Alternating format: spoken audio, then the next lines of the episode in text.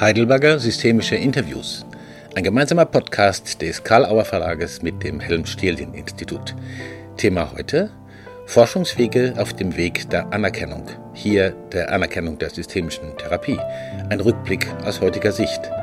Rüdiger Retzlaff im Mai 2022 im Gespräch mit Stefan Beer, heute an der Medizinischen Fakultät der Ruhr-Universität Bochum, damals unverzichtbarer Lieferant von Forschungsergebnissen für die Untermauerung der Anträge zur Anerkennung der systemischen Therapie.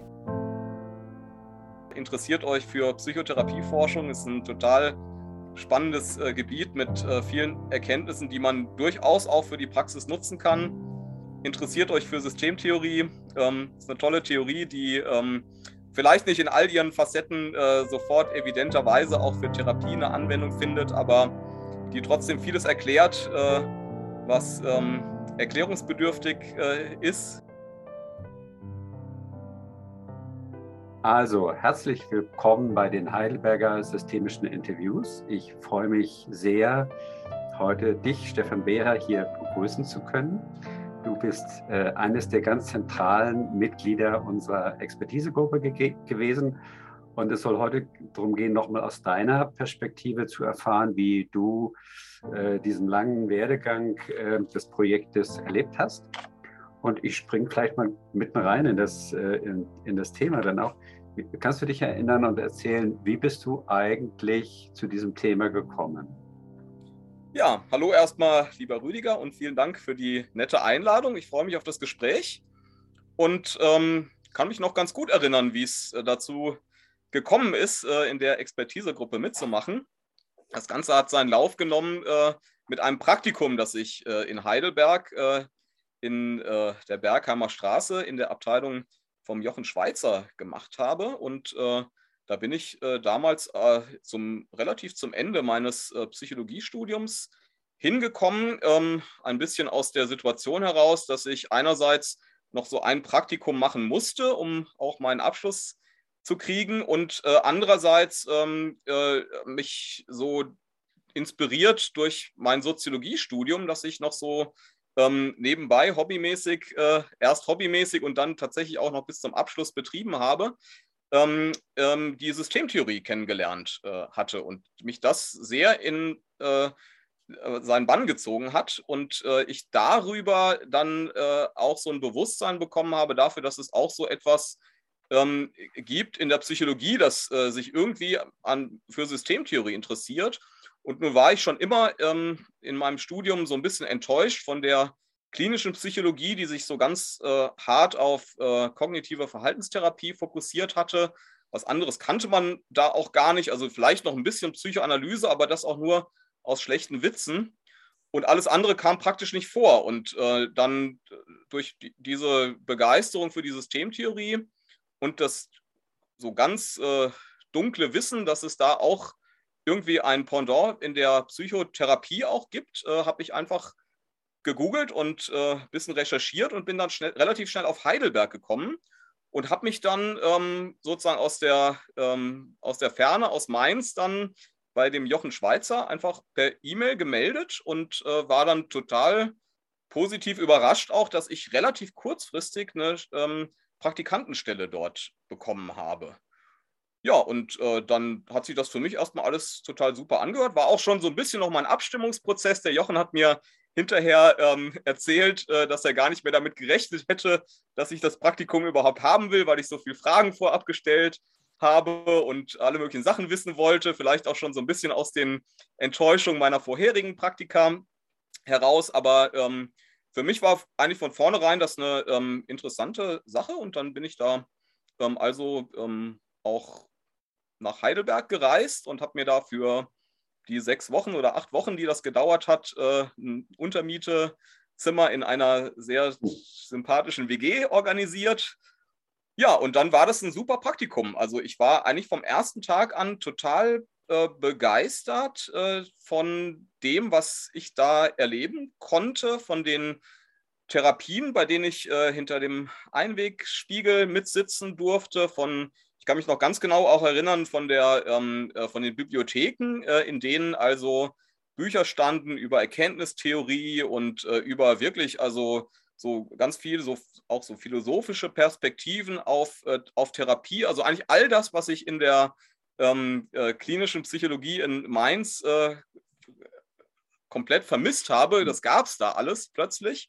Und dann fand ich eben auch den, den, äh, den Jochen total beeindruckend als, äh, als Therapeut und diese Therapien total spannend und interessant und bin auch ganz viel auf dann so Fortbildungen, ähm, systemische mhm. Fortbildung mitgereist. Äh, das Sympa-Projekt war damals noch äh, mitten in der Mache. Ähm, war ich in Gummersbach, mhm. glaube ich, irgendwie auf mhm. so einem Blog dabei, war auf einer DGSF-Tagung. Das hat mich auch total begeistert, was da äh, für tolle Referenten äh, waren. So, das äh, waren für mich ganz neue mhm. Welten tatsächlich. Und ähm, deswegen ähm, war mir dann auch relativ schnell klar, boah, das, äh, das könnte sich richtig lohnen, äh, in, in diesem Kontext jetzt auch die Diplomarbeit zu schreiben, die ich ja auch noch irgendwie vor mir hatte. Und auch, das war auch damals gar nicht so eine schöne Aussicht irgendwie, weil ich so schon die Befürchtung hatte, ah, da muss ich jetzt so ein langweiliges Thema irgendwo äh, da durchackern und alle möglichen Fliegenbeinzählungen irgendwie äh, machen zu irgendwas, was am Ende dann eh niemand interessiert oder eh niemand liest und so. Und äh, ja, dann habe ich den Jochen äh, gefragt, ob es nicht die Möglichkeit gäbe, ähm, bei ihm eine Diplomarbeit zu schreiben. Äh, also und zwar ganz offen jetzt. Ich hatte gar kein, äh, gar kein Thema jetzt im Sinn, sondern wollte einfach dort meine Abschlussarbeit schreiben, weil mir das mhm. Praktikum so gut gefallen hat. Und dann hatte Jochen die Idee, äh, es war, glaube ich, auch damals sogar eine neben zwei, einer anderen oder zwei anderen noch, äh, eben diese, ähm, so eine neue Recherche zur Wirksamkeit äh, von äh, systemischen Therapien zu machen. Mhm. Und das hat mich sofort äh, angesprochen. Und es war eigentlich in dem Moment, wo er den Vorschlag gemacht hat, klar, okay, das ist eigentlich eine total interessante Sache, weil ja auch eigentlich in, äh, in meinem Mainzer Studium diese ganze Evidenzbasierung eben eine, eine, große Rolle gespielt hat und da irgendwie so ein bisschen die Idee war, also mhm. KVT ist halt äh, gut und alles andere ist halt unwissenschaftlich. Und ähm, ja, und, und da ich äh, irgendwie fand, also das kann ja gar nicht sein, dass das, mhm. diese tollen Therapien hier jetzt irgendwie nichts bringen. Ähm, dachte ich, okay, das ist ein mhm. super Thema, ähm, da würde ich mich gerne mit beschäftigen, da habe ich richtig Lust drauf. Und dann habe ich mhm. da sofort zugesagt, war natürlich dann auch noch ein bisschen ähm, organisatorischer Aufwand, weil ich ja an der Universität in Mainz die Arbeit schreiben musste. Ähm, das heißt, ich brauchte noch eine ähm, Betreuung auch an der ähm, Heimatuniversität. Das, da habe ich das große Glück gehabt, dass die Frau Seifke-Kränke, bei der ich damals ähm, einen Hiwi-Job hatte, sich dazu bereit erklärt hat äh, und das auch sehr, sehr nett begleitet hat, ähm, ähm, obwohl sie ja jetzt eigentlich gar nichts mit systemischer Therapie zu tun hat im, im engeren Sinne mhm. und äh, das durchaus auch als irgendwie eine Art äh, Konkurrenzveranstaltung hätte wahrnehmen können, aber die hat das total nett mhm. von Mainz aus äh, sozusagen da ähm, andocken lassen. Mhm. Und dann war die Diplomarbeit geboren und da ging es mhm. eben um äh, die Frage, was gibt es für Wirksamkeitsstudien, die die mhm. ähm, äh, sozusagen systemische äh, Therapie untersuchen. Mhm. Ja, und so vielleicht, war ich im Thema drin.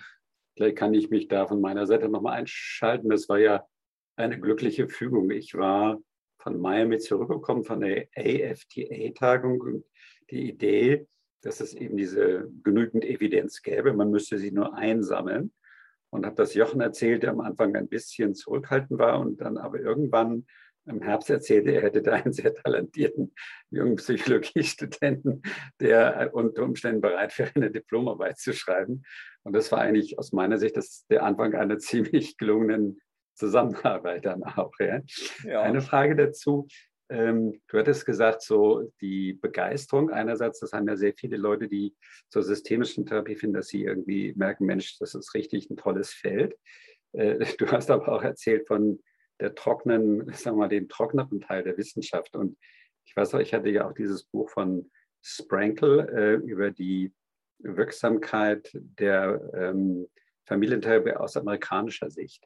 Und das ist eine Diskussion, die uns ja immer wieder beschäftigt hat. Also wie grenzen wir systemische Therapie möglichst sauber ab, auch von, sagen wir mal, behavioral-systemischen Ansätzen oder Ansätzen aus anderen Richtungen, in denen eher Familientherapie als Setting eine Rolle spielt.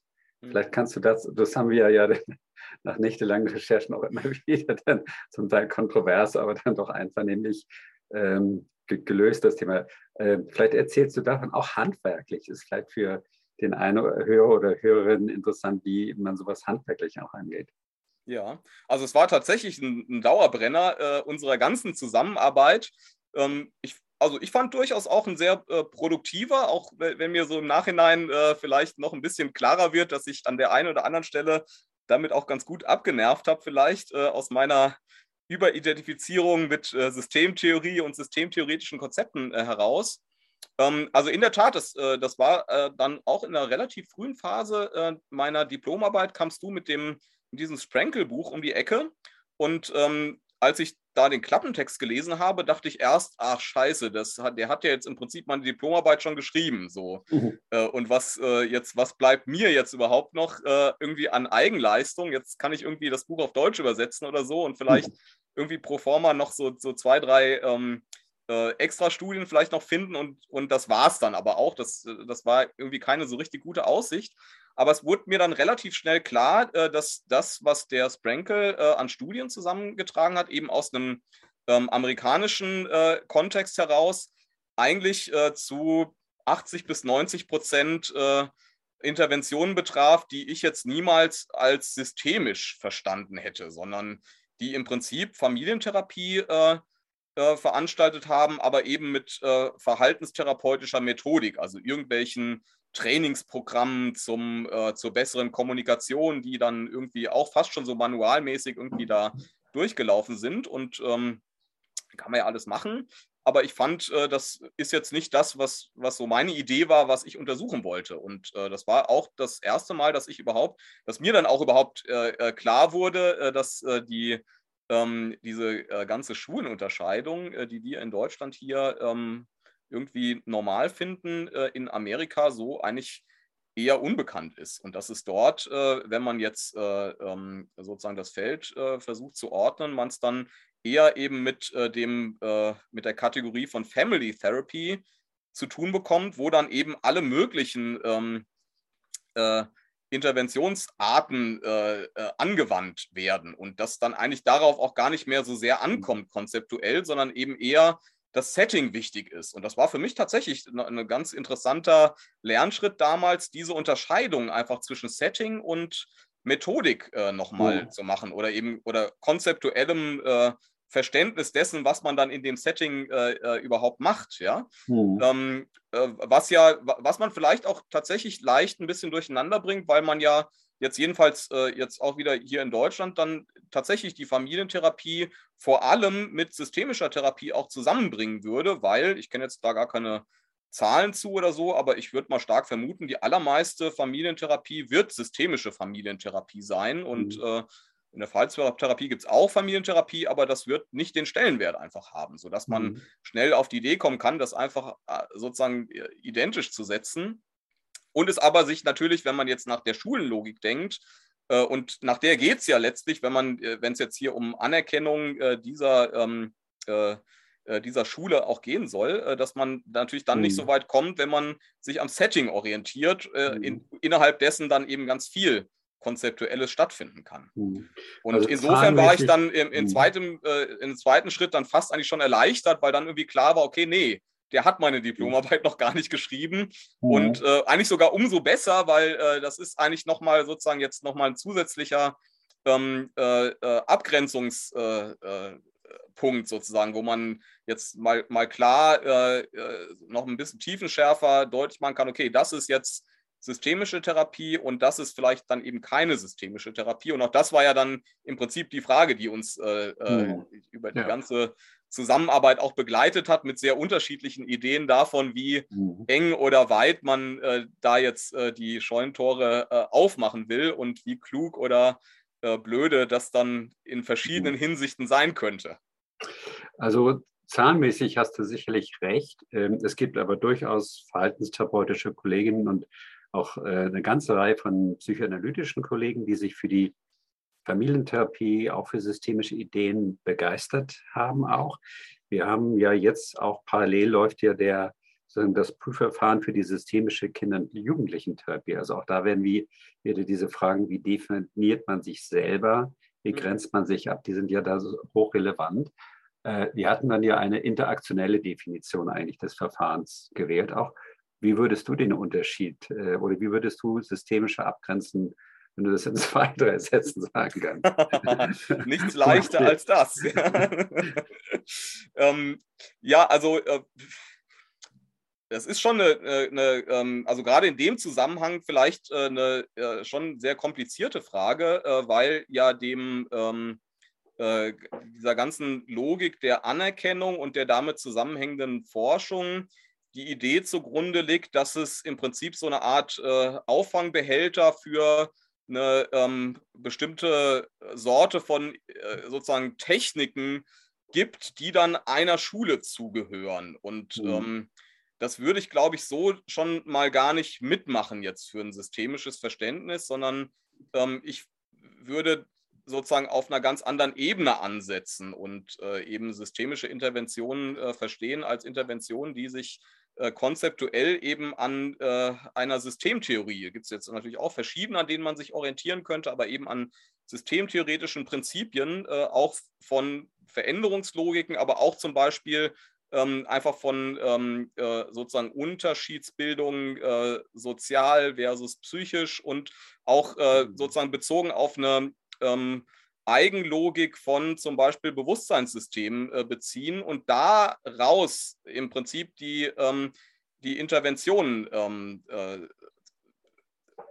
abstimmen. Ja? Und äh, mhm. wenn man es so denkt, dann gibt es im Prinzip jetzt keine Einzeltechnik, die äh, sozusagen jetzt systemisch ist und die sozusagen nur, weil ich jetzt eine zirkuläre Frage gestellt habe, habe ich dann nicht systemisch gearbeitet, sondern äh, wenn das im Prinzip in das äh, systemische Denkmodell äh, äh, reinpasst, ja, oder die Konzeptualisierung, aus der heraus ich eben ähm, meinen Fall konzipiere. Und äh, das, das wäre dann jetzt in aller Kürze ähm, mhm. ein, ein, Unterschied, der auch ein bisschen die, ähm, äh, die Logik unterläuft, unter, unter der wir jetzt im Prinzip auch diese Expertise geschrieben haben, aber wahrscheinlich auch die Logik, die auch eher die mhm. etablierte ist, wenn man eben von solchen Schulenunterscheidungen mhm. ausgeht.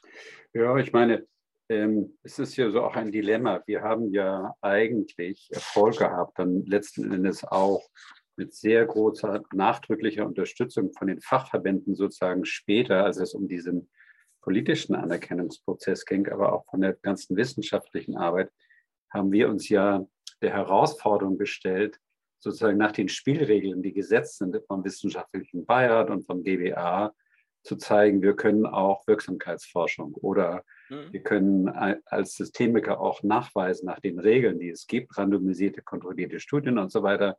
Äh, wir sind dabei und gleichzeitig hast du jetzt angedeutet, worüber wir auch immer wieder gesprochen haben, es gibt ja auch sowas wie allgemeine Therapiefaktoren. Es gibt ja nicht nur Techniken, die wirken, Mhm. Viele Kollegen, mich inbegriffen, wir sagen, auch die Haltung, mit der ich Menschen begegne oder Familiensystemen begegne oder Paaren, spielt eine riesige Rolle. Und äh, wie löst du dieses Dilemma auf? Auf der einen Seite waren wir oder sind wir unterwegs in Wirksamkeits, dem Bereich der Wirksamkeitsforschung nach den APA-Kriterien oder was immer. Und auf der mhm. anderen Seite kennen wir beide ja wirklich sehr gründlich diese anderen Ergebnisse zu den allgemeinen grundlegenden Faktoren. Ja, also ich würde sogar vielleicht noch einen Schritt weiter gehen und gleichzeitig aber auch gar nicht so einen, so einen großen, ähm, so ein großes Dilemma jetzt äh, äh, daraus äh, für mich äh, definieren, sondern ähm, grundsätzlich ist die Logik, auf die man sich einlässt, äh, wenn man jetzt diese, diese ganze Wirksamkeitsfrage jetzt nach den, nach den geltenden Regeln irgendwie beackert, ähm, ist die Logik eben ein, eine Art medizinisches Modell für Psychotherapie. Also die Idee, dass es ähm, in der Psychotherapie so ähnlich zugeht wie ähm, beim Arzt. Äh, man kriegt eine Diagnose und man kriegt eine darauf passende Intervention, äh, die dann so ein bisschen nach der Logik von Krankheitskonzepten irgendwie der Klient ist dann auf jeden Fall ein Patient und der ist krank und braucht die wirksame Intervention, äh, die man irgendwie über randomisiert kontrollierte Studien identifizieren kann und am besten dann irgendwie als Manual äh, sozusagen äh, äh, durchgeführt, ja, weil alles andere wäre ja irgendwie dann auch gepanschte Medizin, die, äh, die man äh, Patienten besser nicht gibt, ja, sondern es soll ja schon die Reihenform sein, die man eben in solchen ähm, äh, Studien als wirksam rausgefunden hat. Und auf der Ebene kann man ja erstmal sagen, äh, dass das ein Konzept ist, was ohnehin jetzt für alle, ganz schulenabhängig, für alle Praktiker irgendwie ähm, nicht wirklich passt. Und da gibt es ja auch äh, schon ganz viele Studien, die, äh, aus denen man ähm, äh, einfach ganz deutlich sehen kann, niemand arbeitet jetzt Schritt für Schritt nach Manual. Die meisten Praktiker lesen auch überhaupt gar keine Wirksamkeitsforschung, sondern machen das, was sie halt selber gut finden und äh, haben dann vielleicht das Vorurteil, dass das auch noch äh, ganz besonders äh, wissenschaftlich irgendwie äh, zertifiziert worden ist. Also äh, das ist ja erstmal sozusagen jetzt auch ein, ähm, auf der Ebene ein, eine, ein schlechtes Passungsverhältnis einfach zwischen Wissenschaft und, und Praxis sozusagen. Ja? Und jetzt gibt es vielleicht nochmal ähm, für die, ähm, spezifisch für die systemische Therapie noch ein paar Punkte, die, ähm, die äh, ganz besonders jetzt auf die, auf die ähm, konzeptuellen Grundlagen zielt und damit schlecht vereinbar sind. Also zum Beispiel, dass man ähm, äh, besondere Aversionen schon hat, irgendwelche Diagnosen äh, zu geben als äh, systemisch äh, äh, praktizierender Therapeut. Und ähm, die Idee, die dahinter steht, wäre zum Beispiel ähm, Diagnosen die verfestigen irgendwie die Krankheitsidee, die führen dazu, dass man sich gerade nicht mehr ändert, die müssen gerade eigentlich verflüssigt werden. Und das ist ja ähm, auch ein eigentlich total sinnvoller Gedanke, der dahinter steckt. Aber auch da müsste man jetzt im Prinzip sagen, es kommt drauf an, wie eigentlich so mhm. immer. Ja? Und äh, mhm. es mag sein, dass, äh, dass die, ähm, diese Perspektive eine sehr hilfreiche auch ist in der Therapie. Mhm. Es mag aber auch sein, äh, mhm. Und, und, ich kenne auch, habe viele Patienten äh, erlebt, für die eine, die Diagnose eine große Erleichterung gewesen ist mhm. und auch zu viel ähm, äh, sozusagen äh, eher heilsamen äh, Entwicklung beigetragen hat. Ja? Und, die, und die Frage, ähm, um jetzt wieder auf äh, auch deine Ursprungsidee zurückzukommen, ja, ist ja immer, die man sich in der Therapie stellen muss, welche Bedeutung geben ähm, eigentlich Patienten welchem Phänomen? Und die mhm. Bedeutung die äh, Patienten einer Intervention geben, die Patienten überhaupt Entwicklung in ihrem Leben äh, geben, die Patienten vielleicht auch der ganzen Therapie geben, ähm, die liegt nicht schon in den Phänomenen selber fest, sondern die äh, ist, wenn man so will, ähm, hausgemacht vom äh, psychischen System desjenigen, der eben diese Bedeutung äh, gibt auf, auf mhm. das, was, was ihn da trifft. Ja? Und äh, mhm. jetzt ist dann eben die Frage, welche Bedeutung gebe ich zum Beispiel der Tatsache, dass ich eine Diagnose kriege, ja? Oder auch welche Bedeutung gebe ich jetzt einer bestimmten Intervention? Und mhm. wenn man es so sieht, dann äh, kann man sich auch ziemlich leicht vorstellen, was an dieser ganzen RCT-Forschung eigentlich äh, halt ziemlich Banane ist. Äh, die stellt sich nämlich vor, dass Interventionen eine festliegende Bedeutung haben und dass man äh, sozusagen, dass die an sich wirksame oder unwirksame Interventionen sein könnten. Mhm. Aber ähm, nach der konstruktivistischen Idee ist ja die allererste Frage, welche Bedeutung hat denn überhaupt eine Intervention? Ja? Mhm. Und nur weil ich jetzt zum Beispiel äh, eine, sagen wir mal, um jetzt so eine äh, grobe Unterscheidung einsichtsorientierte versus verhaltensorientierte Therapien ähm, ins Spiel zu bringen, nur weil ich eine einsichtsorientierte Therapie mache, könnte ein Patient dem trotzdem jetzt eine verhaltensbezogene Bedeutung geben. Und aus den. Einsichten, die da kommen, vor allem das schätzen, was da an äh, sozusagen äh, ähm, Verhaltenskonsequenzen folgt, genauso wie umgekehrt aus jeder Exposition vielleicht die Einsichten eine ganz besondere Rolle spielen, sodass schon auf, den, ähm, auf der Ebene, ähm, die, wie die äh, Therapie ganz allgemein konzipiert ist, aus einer Patientensicht eine ganz andere Bedeutungszuschreibung äh, stattfinden kann. Und ähm, das ist ja gerade jetzt, wenn man mit systemischen Modellen auf die äh, ganze Veranstaltung guckt, auch relativ logisch. Ja? Also es gibt zum Beispiel von ähm, Heinz von Förster dieses Modell äh, der Trivialmaschinen oder eben nicht Trivialmaschinen. Ja? Das Bewusstsein ist eben keine triviale Maschine, sondern äh, wenn da ein Input reinkommt, dann schaltet die ein, erstmal ihren Eigenzustand ein.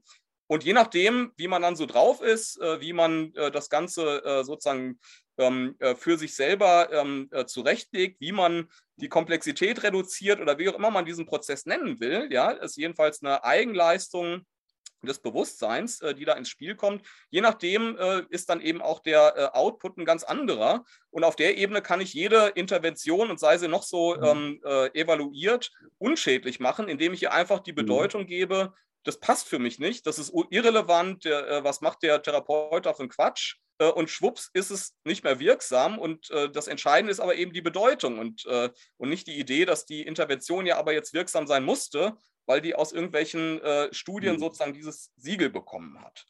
Und äh, in dem Sinne ist eben auch eine Diagnose positiv oder negativ, je nachdem. Vielleicht kann man auch da ähm, bestimmte allgemeinere ähm, Trends irgendwie ausmachen. Zum Beispiel der ähm, Thomas Schnell aus Hamburg, der hat da ganz interessante Forschung und kann es irgendwie zeigen, wie bestimmte Diagnosen irgendwie äh, eher lieb gehabt werden und als andere, die jetzt eher aversiv sind. Aber letztlich ist es immer eine individuelle Frage, wie ich jetzt die, ähm, äh, äh, die, die Dinge, die mir angeboten werden, eben überhaupt erst wahrnehme, wie ich sie erkläre und auch wie ich sie bewerte. Und ähm, mhm. ja, das betrifft jetzt letztlich alles, was in Therapien irgendwie wichtig sein könnte, mhm. inklusive eben der Methoden, die ich anwende. Es kommt auf die Struktur des Klienten an, auf die Bedeutungsgebung und äh, so, sozusagen auf die, des, äh, auf die des Klienten, nicht auf die des Therapeuten. Ja? Mhm. Äh, und insofern sind vielleicht auch die, ähm, diese Schulen eher äh, wichtig für Therapeuten und für die Strukturierung der hm. Therapeutenrealität und für, äh, hm. dafür, dass äh, man als Therapeut weiß, was zu tun ist in einer Therapie. Und äh, gleichzeitig sollte aber klar sein, äh, die, äh, und, und ist auch mit einer systemischen oder systemtheoretischen Konzept, Konzeptualisierung äh, klar, dass eben das Bewusstseinssystem des Klienten das Entscheidende ist, das man in den Blick nehmen muss und an dem man sich auch ähm, orientieren soll. Und das macht man eben nicht mit irgendwie vorab definiert als wirksam definierten äh, Methoden, sondern mit ganz äh, scharfem Blick auf die äh, konstruierten Bedeutungsgebungsprozesse des Klienten in seinen System-Umwelt-Verhältnissen, ja, die dann bedeutsam sein können oder nicht. Also auch das ist ja eine Frage, ist, eine, ist der Familienkontext überhaupt bedeutsam für einen Klienten? Ja, das ist ja auch nicht von vorne ab jetzt irgendwie ähm, klar, sondern das kann so sein oder kann nicht so sein. Und je mhm. nachdem ist es dann auch sinnvoll, die Familie möglicherweise sogar in die Therapie einzubeziehen oder eben nicht. Ja? Mhm. Und jetzt komme ich nochmal zurück auf oder äh, komplett zurück auf den Ausgangspunkt der Frage. Denn äh, aus, der, aus dieser Sicht ist jetzt auch das medizinische Modell eine mögliche Bedeutungsgebung, die mhm. ein Patient annehmen kann oder auch nicht annehmen kann. Der große Vorteil dieses äh, Modells, man hat hier eine Krankheit, so ähnlich wie Husten, Schnupfen oder Heiser, äh, äh Heiserkeit, ja. Ähm, äh, die, die, dieses Modell ist erstmal ein sehr gut sozial eingeführtes, verständliches. Da wird sogar meine Oma oder hätte sogar meine Oma verstanden, ähm, was ich da eigentlich komisches mache äh, in meinem Studium. Hätte sie sonst vielleicht nicht so gut, ja. Und ist deswegen etwas, was, was sozusagen vielen Menschen vielleicht einleuchtet und darüber schon hilfreich sein kann. Und als eine mhm. Perspektive könnte man dann sagen, ja, also äh, so, soweit das hilfreich ist, ja, dann sollen die Leute doch auch Diagnosen kriegen. Dann kann man auch sehr explizit damit in äh, Therapien arbeiten und soweit das nicht hilfreich ist oder vielleicht auch problematische Aspekte hat, vielleicht wird es auch erstmal als hilfreich empfunden und ist dann aber, erweist sich dann trotzdem aber auch als Schwierigkeit, dann kann man damit äh, eben auf eine konstruktivistische Weise auch in der Therapie anfangen äh, zu spielen. Und äh, mhm.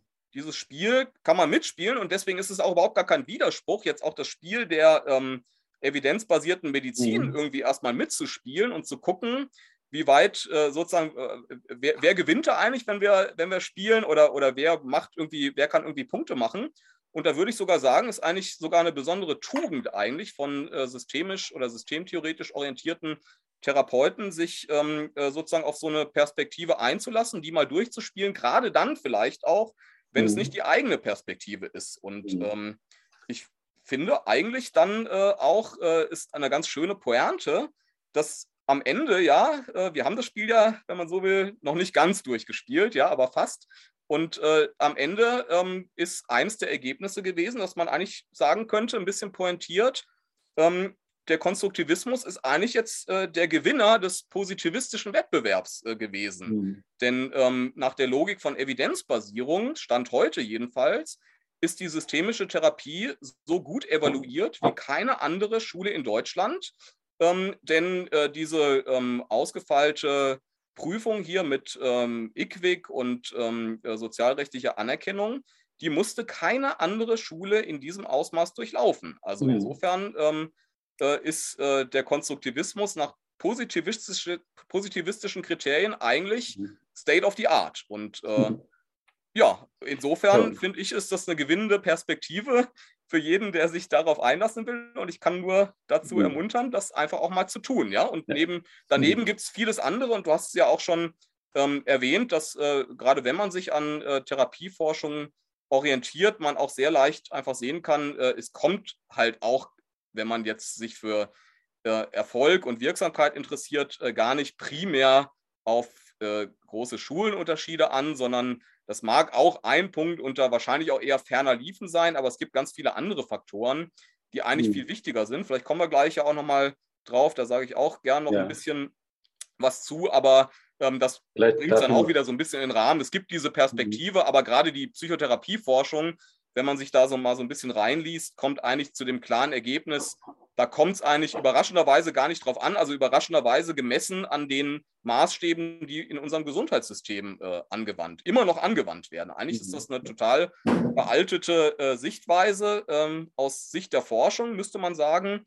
Sie gilt halt immer noch, aber ist ja schön, wenn wir auch aus dieser Perspektive zeigen können, belegen können, dass wir da, äh, dass wir da nicht irgendwie äh, falsche Scheu irgendwie haben mhm. müssen, mhm. sondern eben zeigen können, ja, die Kriterien mhm. erfüllen wir so gut wie, mindestens so gut wie die anderen auch. Weißt du, vielleicht kann ich da auf einen Punkt hinweisen oder zwei, ähm, der in dem systemischen Feld und insgesamt, glaube ich, ein bisschen übersehen wird. Wir, sind, wir haben mehr erreicht als nur die Anerkennung der systemischen Therapie, weil in der Psychotherapie-Richtlinie ist verändert worden, dass äh, auch psychologische, also psychosoziale Faktoren mhm. eine Rolle spielen für die Genese von psychischen Erkrankungen. Und das ist dort innerhalb des medizinischen Modells ein ziemlicher Paradigmenwechsel. Das hat so mhm. vorher nach meiner Kenntnis nicht drin gestanden, was auch eine große Veränderung ist. Ja, klar, man muss klassische Diagnosen und Behandlungspläne aufstellen, nur es wird eben nicht eine Diagnose über den Patienten gestellt, sondern eine gemeinsame Problemdefinition. Das heißt, im Rahmen eines Gesprächs oder von probatorischen Sitzungen versucht man zusammen mit den Klienten, mit den Patienten ein Bild zu entwickeln, was los ist, wie es dazu kam und wo es hingehen soll. Das ist eigentlich ein partizipativer Prozess und das ist nicht mehr dieses klassische Modell, wo eine ex, ein externer Beobachter sagt, bei dir ist das so und anders, sondern das ist das gemein, eine gemeinsame Konstruktion oder ein gemeinsames neues Narrativ, was entwickelt wird. Genau. Naja, es sind ja vor allem auch einfach zwei unterschiedliche Ebenen der Kommunikation. Mhm. Also es ist ja ein Unterschied, ob ich jetzt mit der Krankenkasse kommuniziere und auf den äh, Zettel jetzt meine Diagnose schreibe. Und, äh, äh und sozusagen und davon unterschieden jetzt der Kommunikationsprozess mit einem Klienten, mit dem ich das ja ähm, äh, je nachdem eben, eben äh, was möglicherweise da äh, hilfreich sein könnte, so oder anders äh, auch äh, besprechen äh, kann. Ja, mhm. und äh, das mit den Diagnosen ist ja ohnehin nochmal ein, ein eigenes großes Thema. Also ja. ähm, ich, ich wäre da gar nicht jetzt äh, so ganz klar der Meinung, dass es irgendwie alles Teufelszeug oder sowas, sondern eigentlich im Gegenteil. Aber andersrum muss man natürlich auch ein bisschen gerade konstruktivistisch auch drauf gucken. Ja, also schon die Tatsache, dass ja mit jedem neuen Manual irgendwie die, die Zahl der Diagnosen sich irgendwie verdoppelt oder so. Ähm, ist ja schon klar, dass da auch vieles ähm, jetzt nicht irgendwie als äh, äh, neu gefundene aus der sozusagen Natur äh, entdeckte äh, Krankheit jetzt äh, zu werden mhm. ist. Ja? Aber mhm. ähm, da liegt die Wahrheit, glaube ich, jetzt in, in, keinem der Extreme und die, ähm, äh, die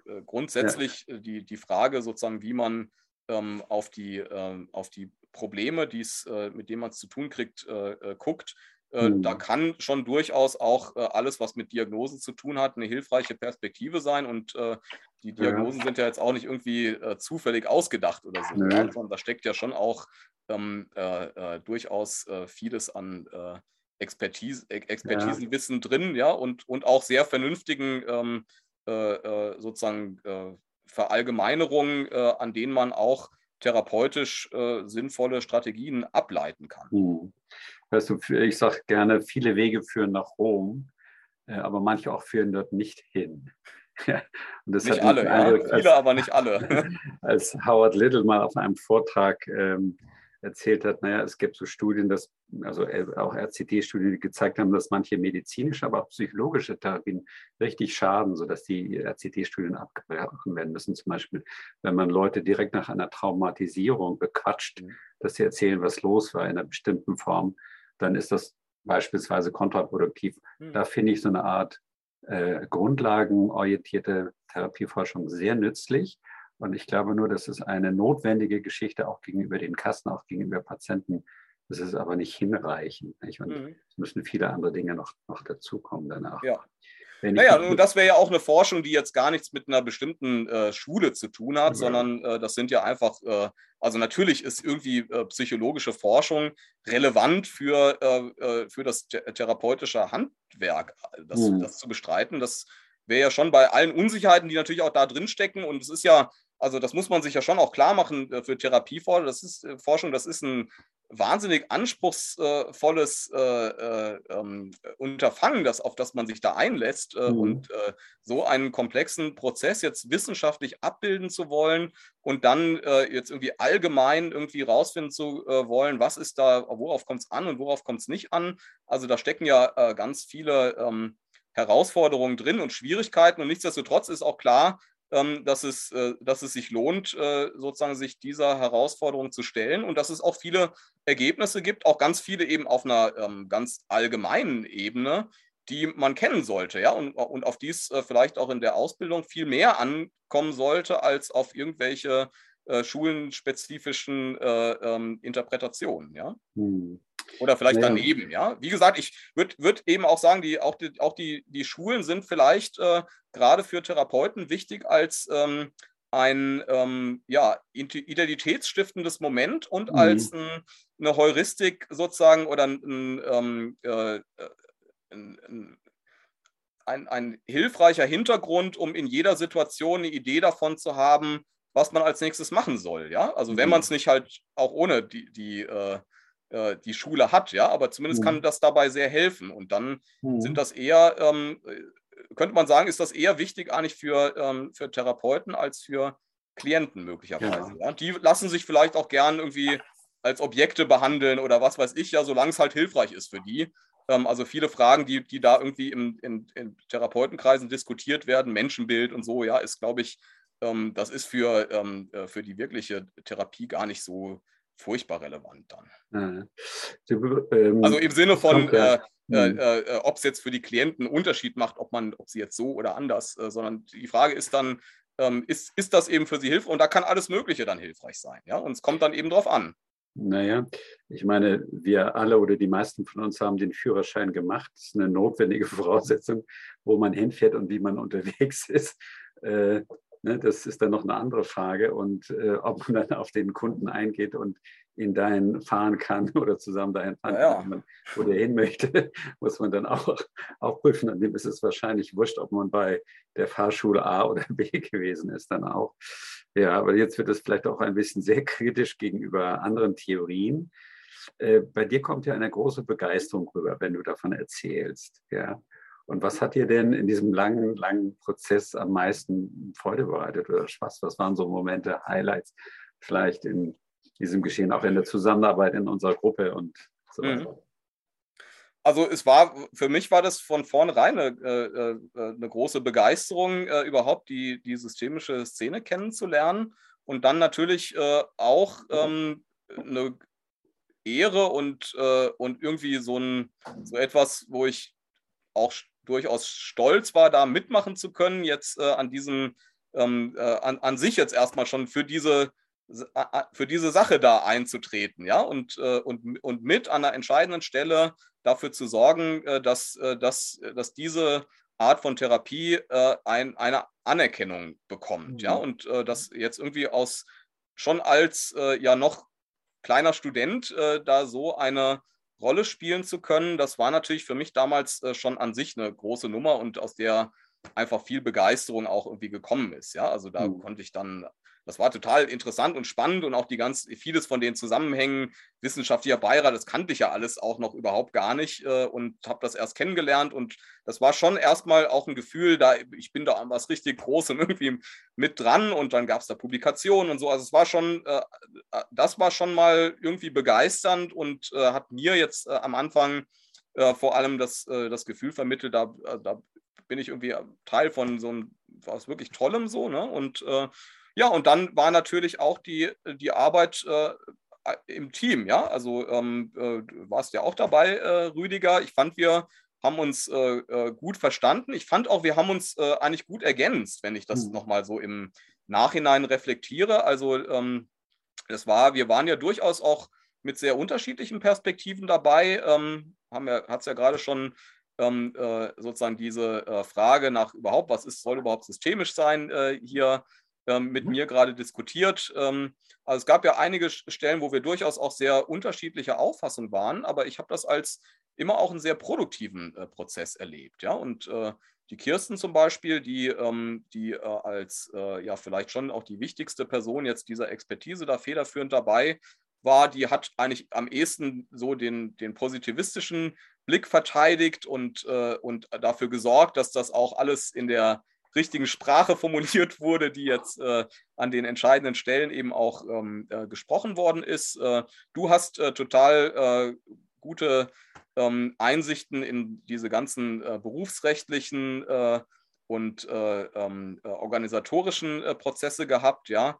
Der Jochen ist eigentlich auch total wichtig gewesen als so der Übervater, der irgendwie das ganze Projekt auch in Harmonie mit der systemischen Szene irgendwie ähm, ähm, verkauft bekommen hat. Und ich bin irgendwie auch ganz gut als Arbeitssklave wahrscheinlich am Anfang gewesen, der die ganzen äh, Studien zusammengesucht hat, hat, hat mir dann relativ schnell so eine Spürfuchs-Kompetenz äh, irgendwie äh, angeeignet, diese ganzen Studien zu finden, was auch gar nicht so leicht ist, gerade deswegen, weil eben in Amerika, das, äh, äh, wo ja die meiste Forschung stattfindet, das gar nicht unter systemisch irgendwie ähm, äh, ähm, in den Datenbanken gespeichert ist, sondern da muss man schon so ein bisschen ähm, ähm ausgefeiltere Strategien anwenden, um jetzt äh, sozusagen bei mhm. Family Therapy kriegt man zu 95 Prozent halt einfach behavioristische Familientherapie und für Systemic kriegt man gar nichts und dann muss man so ein bisschen äh, ausgefeiltere Strategien einfach äh, ja. entwickeln, um die Studien zu finden. Das habe ich, glaube ich, ganz gut gekonnt.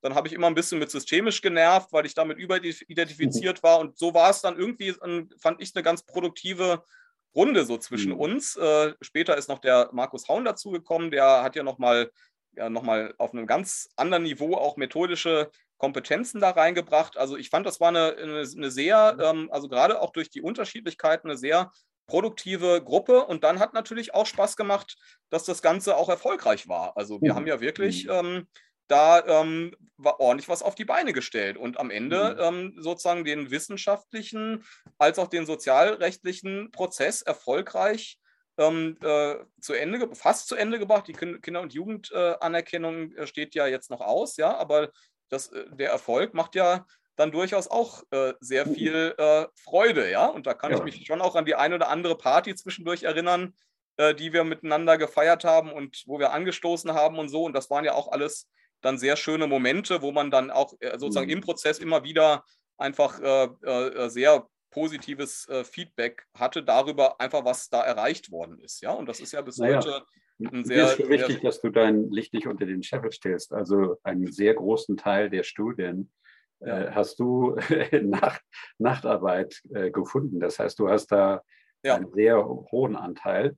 Und ähm, du hast das ja auch, wir alle, aber auch du natürlich in einer besonderen Weise hoch engagiert betrieben. Auch ich denke an die Therapieforschung zu Allgemeinfaktoren, dass Therapeuten, die äh, zu neutral, in der falsch verstandenen Weise neutral sind und so ein bisschen wurstig angehen, lange nicht so gute Ergebnisse bringt wie jemand, der engagiert, sehr zielorientiert, sehr strukturiert, mhm. äh, mit großer Begeisterung auch ein Ziel verfolgt und immer wieder sozusagen nachjustiert, ob man mhm. noch in die mhm.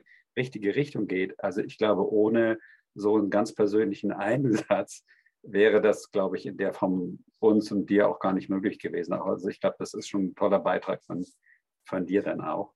Es, ja, waren, es waren tatsächlich äh, Nachtarbeiten. Ich habe meistens nachts gearbeitet, aber auch tagsüber. Also ich kann mich schon auch an äh, ganze Nachmittage erinnern, die ich bei euch in der ähm, äh, Heidelberger Bibliothek saß und alle ähm, äh, Zeitschriftenbände einzeln äh, nochmal ausgewertet habe, weil die damals noch gar nicht alle digitalisiert waren.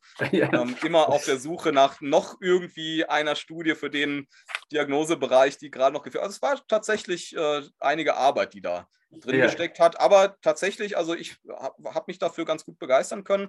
Und es ist ja auch wirklich so, also äh, in der Therapieforschung wird das ja eher als ein, äh, als ein Problem öfter auch mal verkauft, ja, die Allegiance, also dass man sich für seine äh, eigene Methodik äh, äh, oder sein eigenes Vorgehen total interessiert und dann eben deswegen äh, bestimmte Effekte auftreten. Aber für die, äh, für die Intervention ist natürlich nur von Vorteil, wenn man sich auch für das begeistern kann, was man selber macht oder jedenfalls von dem überzeugt ist, was man, mhm. was man selber macht. Also das glaube ich schon, ähm, dass das nur von Vorteil sein kann. Ja, lieber Stefan, damit sind wir eigentlich, das ist fast ein schönes Schlusswort, was du gesprochen hast äh, komme ich mit einer Frage, die wir häufig am Ende von diesen Interviews äh, stellen. Gibt es doch etwas, was nicht angesprochen ist, was du gerne mitteilen möchtest für die Hörerinnen und Hörer? Puh, hm. da fällt mir so spontan jetzt äh, gar nichts ein. Äh, vielleicht äh, interessiert euch für Psychotherapieforschung, ist ein total spannendes äh, Gebiet mit vielen Erkenntnissen, die man durchaus auch für die Praxis nutzen kann interessiert euch für Systemtheorie. Ähm, ist eine tolle Theorie, die ähm, vielleicht nicht in all ihren Facetten äh, sofort evidenterweise auch für Therapie eine Anwendung findet, aber die trotzdem vieles erklärt, äh, was ähm, erklärungsbedürftig äh, ist. Ja? Hm. ja, und drückt uns die Daumen für den äh, Schlussspurt äh, bei den, bei der, für die soziale rechtliche Anerkennung der systemischen äh, Kinder- und Jugendtherapie.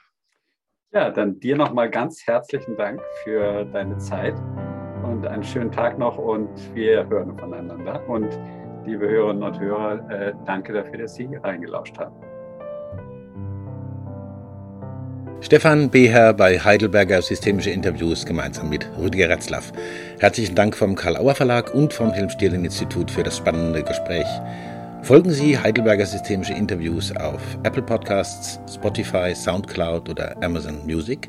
Hinterlassen Sie uns eine 5-Sterne-Bewertung oder schreiben Sie eine Rezension. Wir freuen uns über Ihr Feedback. Heidelberger Systemische Interviews.